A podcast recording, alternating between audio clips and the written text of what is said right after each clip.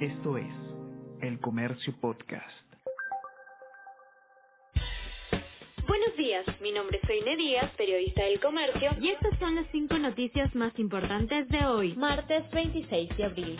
Proyecto de Castillo no tendrá apoyo de comisión. Presidente busca conformar una asamblea constituyente, pero proyecto no tendrá apoyo de comisión. Representantes de seis de las ocho bancadas, con presencia en el grupo de trabajo de constitución, no respaldarán propuestas del Ejecutivo. Según Alba, la iniciativa es una distracción y es inviable. Tanto Torres como Castillo incumplieron el compromiso de no presentarla.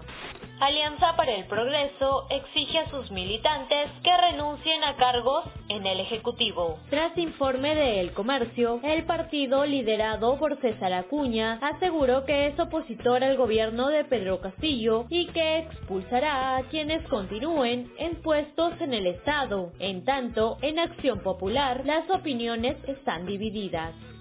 Controversia por obra de municipalidad del INSE. Vecinos del Parque Castilla se oponen a instalación de planta de residuos orgánicos en vivero, pues señalan que no se colocarán hornos ni chimeneas. Asimismo, colectivo asegura que generará impacto negativo en el medio ambiente. Lunes 2 de mayo será día no laborable para sector público. El gobierno estableció que lunes 2 de mayo será día no laborable para los trabajadores del sector público a fin de que tengan un feriado largo, ya que el domingo primero de mayo es feriado por el Día del Trabajo. Twitter en manos de Elon Musk. Tras imponerse en negociaciones, fundador de Tesla compró la red social por 44 mil millones de dólares. Expertos señalan que se debe prestar atención a las líneas de transparencia y control que fije la plataforma cuando sea gestionado por Musk. empresario tiene el deseo de sacarla de la bolsa de Nueva York.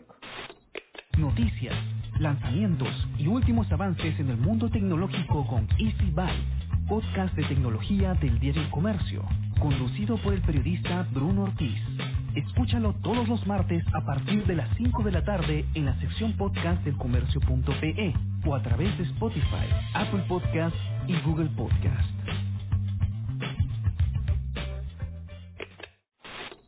Esto fue El Comercio Podcast.